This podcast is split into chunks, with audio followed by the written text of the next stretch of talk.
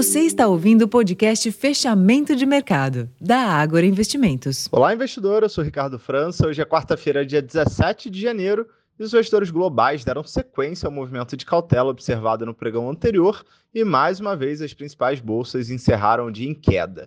O dia foi novamente de ajuste em alta nos juros de longo prazo nos Estados Unidos, à medida em que os investidores seguem calibrando suas expectativas em relação ao momento em que o Fed iniciará o corte nos juros. Nesta quarta-feira, novos dados de atividade, incluindo o resultado do setor de varejo e a produção industrial nos Estados Unidos, vieram acima das expectativas, reforçando os temores sobre a inflação por lá. Mais cedo, na Europa, as bolsas também recuaram após dirigentes do Banco Central Europeu voltarem a indicar que o mercado está se precipitando na marcação de cortes de juros.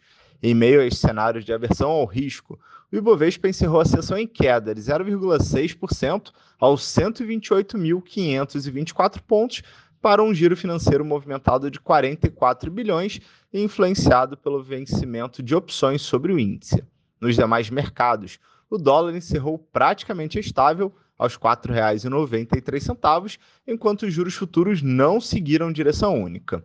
Por fim, em termos de agenda econômica, foi conhecido hoje o resultado das vendas no varejo aqui no Brasil, que tiveram alta de 0,1% na leitura mensal do mês de novembro, alinhado às expectativas de mercado. Já para amanhã, quinta-feira, a agenda doméstica reserva a leitura do IBCBR, indicador de atividade, visto como uma proxy do PIB, referente ao mês de novembro. Esses foram os destaques da sessão. Vou ficando por aqui. Uma ótima noite e até amanhã.